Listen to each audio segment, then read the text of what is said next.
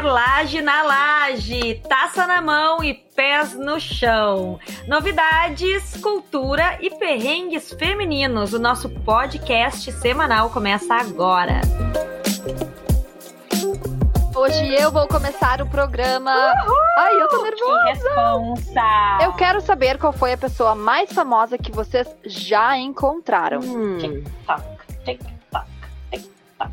Isso é barulho de relógio, tá, gente? Efeitos especiais by Ali Clem. Muito bom esse barulho de relógio.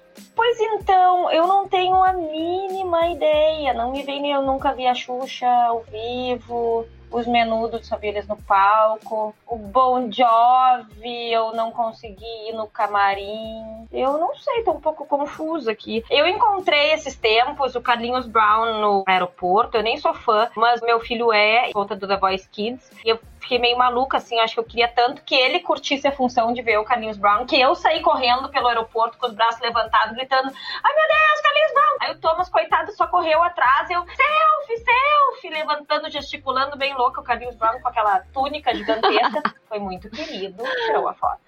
Uma das vantagens de ser mãe é tu ver uma pessoa famosa e dizer que o teu filho que quer tirar foto. Meu filho quer tirar foto, aí tu vai lá e encaixa o teu carão. tu nunca entrevistou ninguém famoso? Tô equivocada? Gente, sim! Agora que eu me dei conta, eu já entrevistei Lua Santana, Maiara Maraíza, ah, Caio Castro, apenas, apenas. Paulo Zulu, Hans Donner. Ele... Olha que interessante, sim. Gisele Bündchen! Ah, tranquilo, tranquilo. Para tudo. Ali, você já conheceu alguém famoso? Ai, não, Carlinhos Brown, babá, babá. Ah, Gisele Bündchen! Ah, alguém no mundo é mais famosa que a Gisele Bündchen? Pelo menos Gente. para os brasileiros, a Gisele Bündchen é a estrela maior. Ela é uma celebridade mundial, inclusive foi uma pessoa que me impactou muito. Ela é pura luz ela é incrível. Eu acredito muito em energia, vocês também. É, ela enche a casa, ela enche o ambiente, ela vem com uma coisa muito boa. Agora é interessante esse questionamento, porque quando a Briela perguntou quem você encontrou já de celebridade, aquilo que te vem à mente é aquela paixão que a gente tem por alguém, coisa irracional, uma admiração, um fã. E quando eu entrevistei, eu estava em um outro posto, quase que impede igualdade. Tu tá ali trabalhando, tu não tá na, na paixão, tu sabe que é uma pessoa super ultra famosa, teu posicionamento é outro. Acho que é por isso que eu não identifiquei imediatamente. Luísa, e as suas celebridades, quais são? Gente, eu não lembro de ninguém. Uma tal de Ali Clem.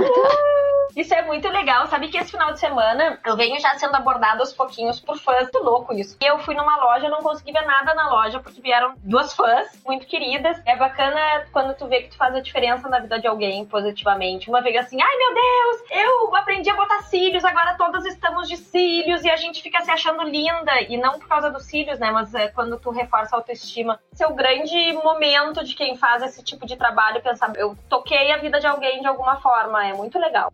Quer saber qual foi a celebridade mais top que eu já encontrei? Porque ninguém me perguntou isso. É, na verdade, a gente queria, mas eu achei que tu ia vir com uma história incrível. Mas eu tenho, minha história é incrível. Eu conheci ninguém, quer dizer, conheci, né? Encontrei, enfim, estava lá na frente a um metro e meio de distância de ninguém mais, ninguém menos que a rainha Elizabeth, Bebete, sim. Tá brincando? Eu fiquei sabendo que ela ia inaugurar um hospital perto da minha antiga casa em Londres. Eu disse, gente, ela tá aqui do lado de casa. Se eu não for agora ver a rainha, acho que eu nunca mais vou ver.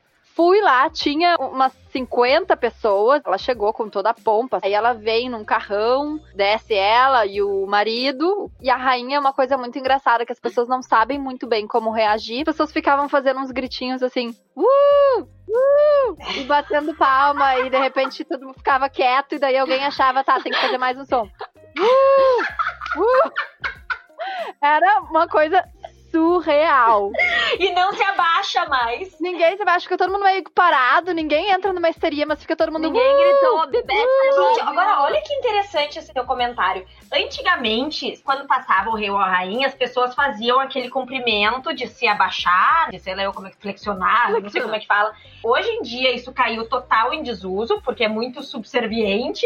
Por outro lado, também existe a situação que é o respeito que tá falando, as pessoas simplesmente ficam perdidas anos. Vocês não sabem o que fazer. Eu até tenho gravado, porque ela chegou muito perto de mim. Eu decidi ficar do lado de umas senhoras mais velhas que estavam usando um chapéu e estavam com flores. E eu disse: a rainha vai se aproximar dessas mulheres. E eu me posicionei do lado de uma dessas senhoras. Estratégia, estratégia. Muito estrategista. Entendi, muito Eu bom. fico imaginando a Briela, assim, a- as senhoras ali com florzinha, eu fico imaginando a Briela dando uns passinhos pro lado, se aproximando e se inserindo no meio. Eu me posicionei perto dessas senhoras que estavam com o chapéu e com as flores. E quando a rainha voltou, dito e feito, ela veio em direção a mim, ou melhor, as senhoras de chapéu e de flores. Mission accomplished.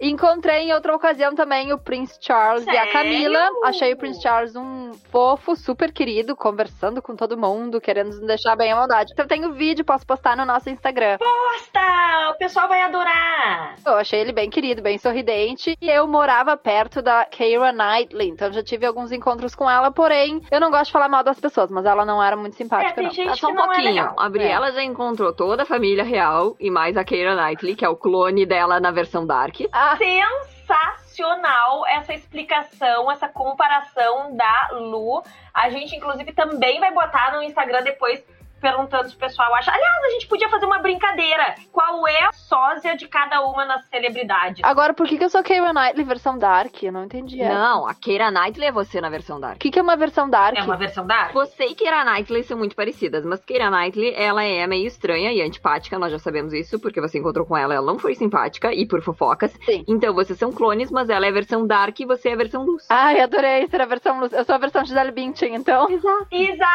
Exatamente! Falou tudo. E você já encontrou também o Chris Martin. Já! Me esqueci, nossa! Chris Martin, vocalista do Coldplay, ele foi muito legal, sensacional, tirou fotos, conversou comigo, com meu marido, e ah, vocês são um casal muito legal. Eles devem falar isso pra todo mundo, A né? fã que se tem por encontrar celebridades é tão grande que muitas vezes as pessoas recorrem a, a sites, Instagram, tudo pra ficar sabendo da vida dos outros. É, é algo muito louco. Pra quê? O que que interessa? Mas a gente gosta. Tem uma dica bafo pra quem gosta de fofocas sobre celebridades. Uh, anota essa dica, confesso, todo mundo gosta de uma fofoquinha. Um Instagram que está dando o que falar é o Dumois, francês, depois eu vou escrever no show notes direitinho. Dumois que se fala.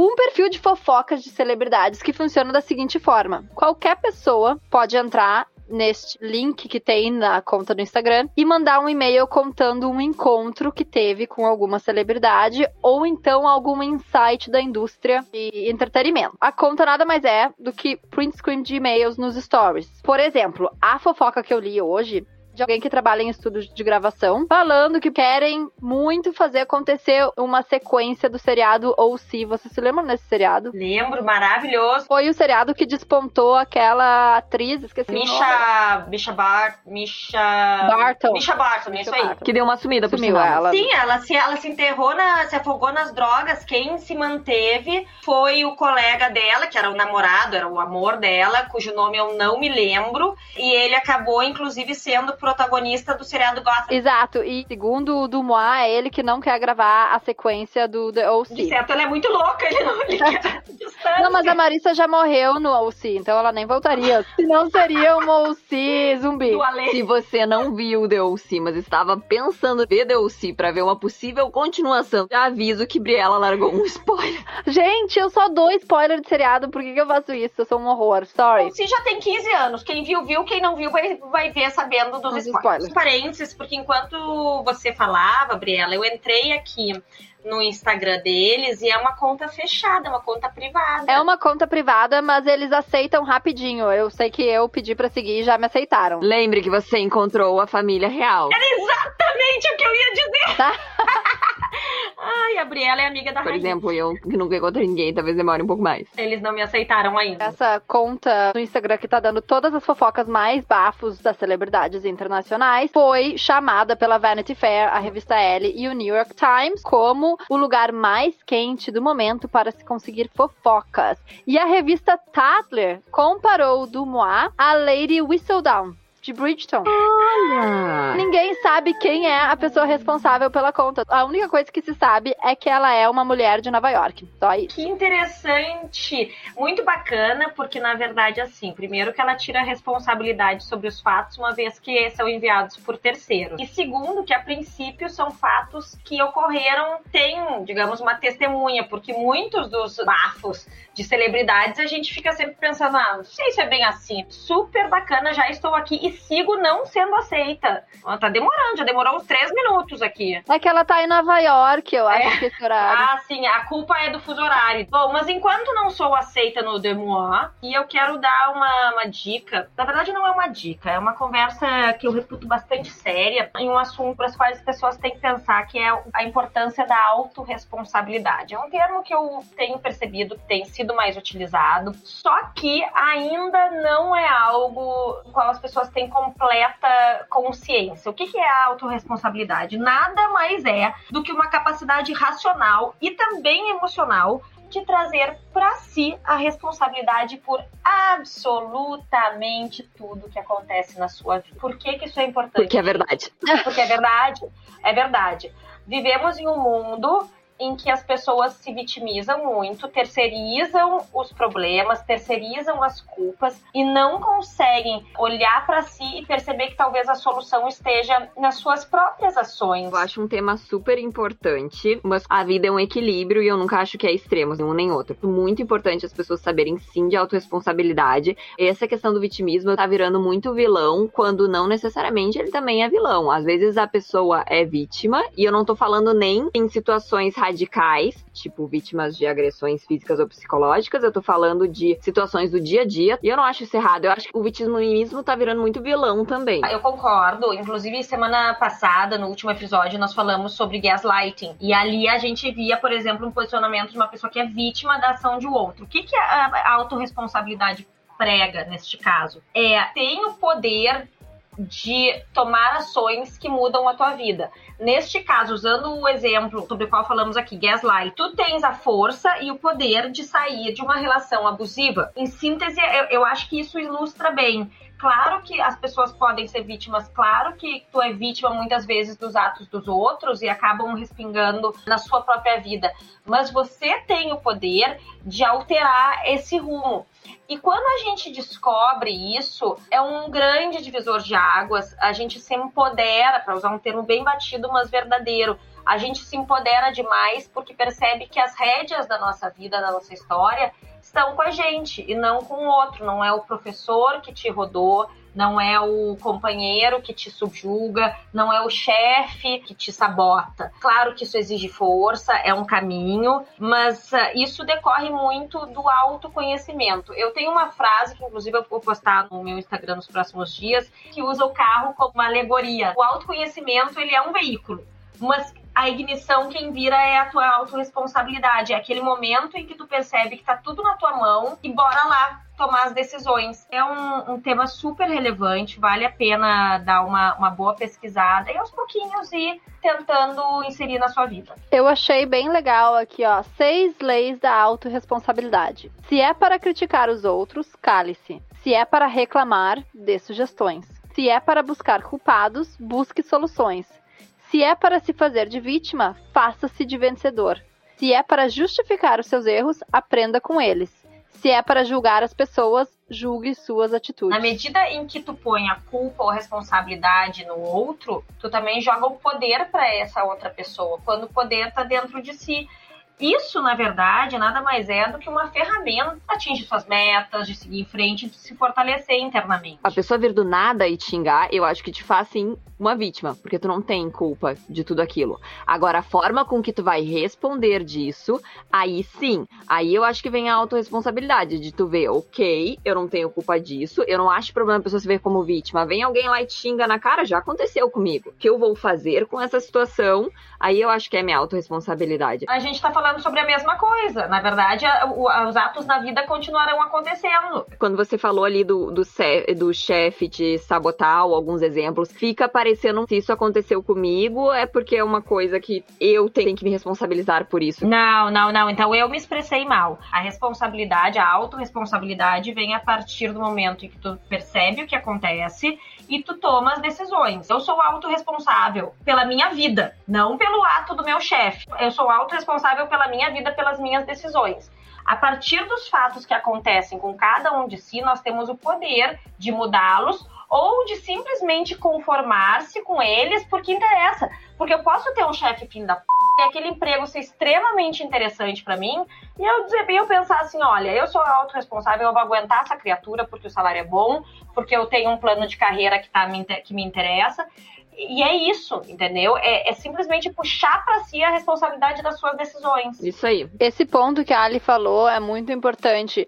É a autorresponsabilidade da sua vida não das atitudes dos outros, porque nós temos que cuidar com as vítimas de abuso. Tem muitas pessoas que sofrem abusos, de fato, nesse sentido, elas são vítimas. Estamos falando de situações corriqueiras da vida, não estamos falando de prática de crimes.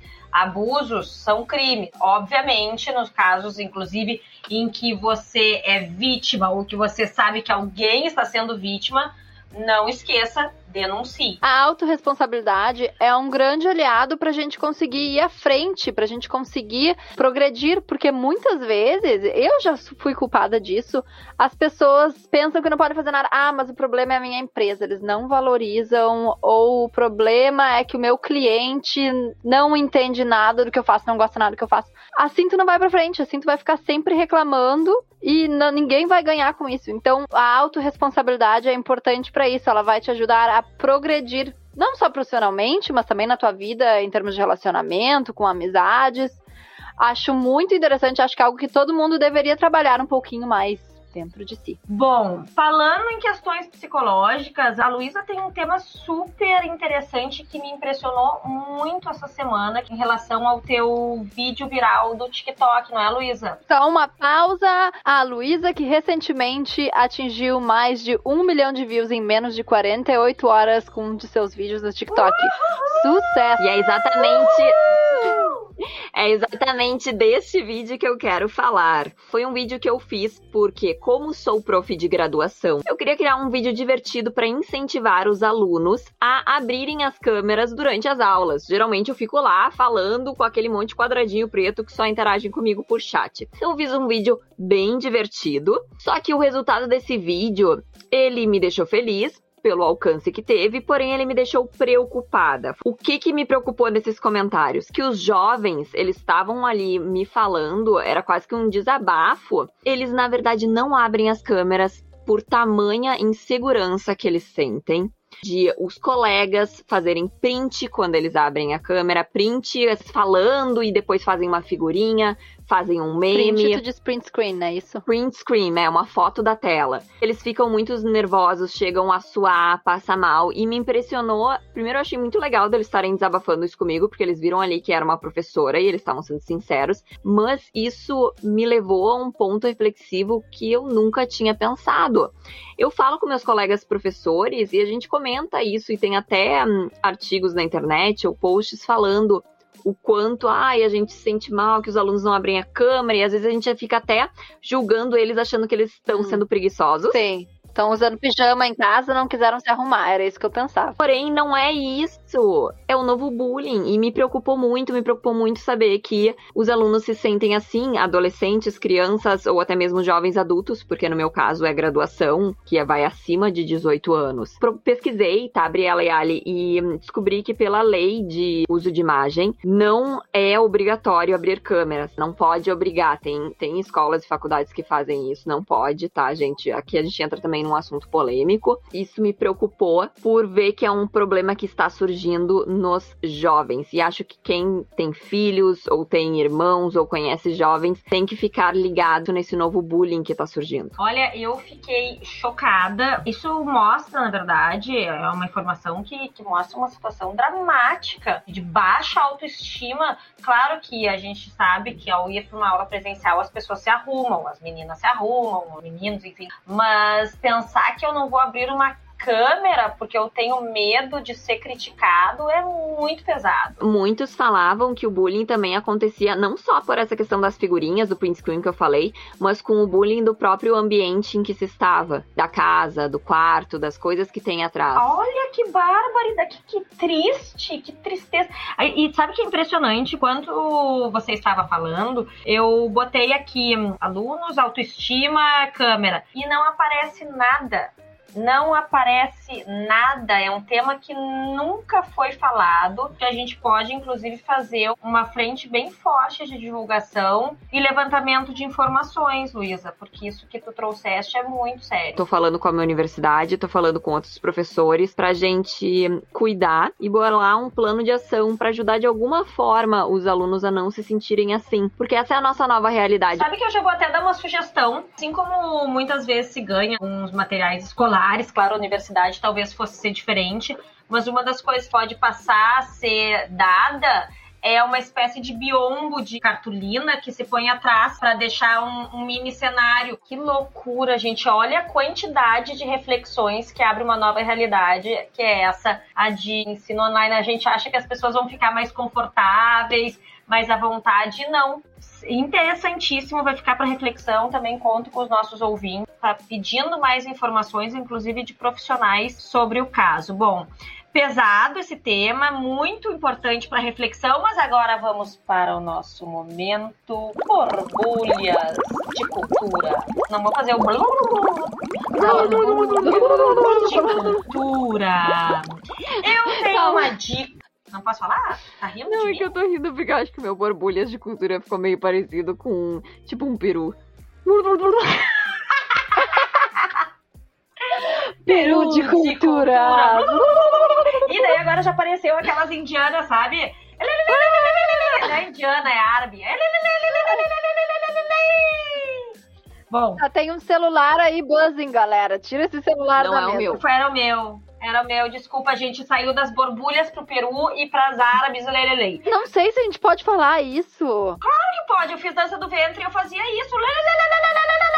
Então tá, então tá. A Carla Dias tá fazendo no Big Brother. É, Legal, a exatamente. gente chegou de borbulhas É. a Carla Dias. Bom, minha dica da semana é o documentário Cecil Hotel. Eu tô louca pra ouvir tu falar sobre isso, que eu tô morrendo de medo de ver esse documentário, então eu quero que tu me conte. Eu também, eu também. A Luísa definitivamente não pode ver, porque ela tem medo de dormir no escuro, ela não vai nem dormir se ela ver. Perguntaram já se era de terror, não é terror, mas é um suspense muito forte. Parte de um crime que aconteceu em 2013, de uma turista canadense, e analisa o crime em paralelo com a história do próprio hotel, que foi fundado em 1924 em Los Angeles, e tem uma energia bastante pesada por ali. São só quatro episódios é rapidinho, a gente começa pensando, ah, será um documentário? E quando vê, é envolvido em uma trama com várias possibilidades, uma coisa meio doida até. Fica a dica, mas se você tem medinho, talvez não. Tá, mas medo do quê? Isso que eu quero saber, porque eu tenho medo de extraterrestre, de espíritos. Já confessando aqui pra vocês. Tenho medo de seres humanos que podem me assassinar. Eu tenho medo de tudo. Tive medo até mesmo